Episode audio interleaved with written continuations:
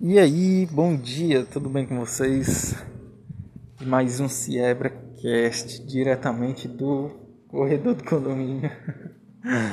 E hoje eu queria falar para você que existem algumas coisas que fogem do controle.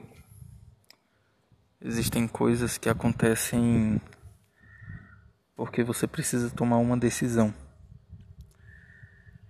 E às vezes você tem um dia ou uma semana ruim, não só porque tinha que ser assim, mas porque existe um grande aprendizado naquilo. Você precisa entender o porquê daquilo acontecer. Esses dias eu me deparei com uma decisão, decisão que eu preciso tomar, que é difícil. E eu falei para mim mesmo que ia depender daquilo que acontecesse no meu dia, ia depender daquilo que acontecesse na minha semana. Eu ia decidir melhor. Então as coisas naquela naquele setor onde eu preciso tomar uma decisão deu muita coisa errada, muita coisa me empurrou para outra área, para outra coisa, né? E assim, eu vejo que isso é uma escolha que eu preciso tomar uma escolha de algo que eu preciso fazer diferente. E eu me sinto em paz com isso. Eu me sinto em paz em tomar essa decisão. Eu me sinto em paz em poder viver melhor. Porque todo esse sentimento ruim de algo que, que deu errado, ele se foi.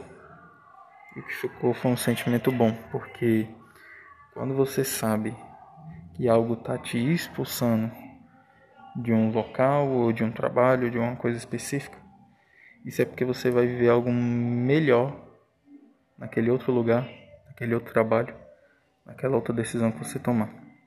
Então, decisão não é sobre você escolher uma maçã ou uma laranja, é sobre você decidir jogar a laranja e ficar com a maçã.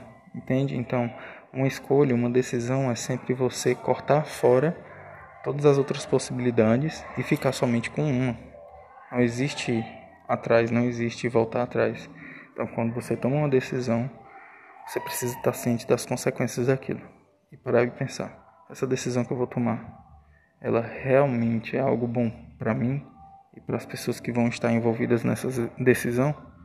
Ou isso que eu vou fazer agora vai trazer felicidade ou vai trazer tristeza? E aí você pensa naquilo, você é, pode até orar, pode até pedir a Deus né, que Ele te revele algo, que Ele vai te revelar. E aí você vai tomar a melhor decisão possível. Então é isso. Espero que você tenha gostado. Até o próximo CiebraCast.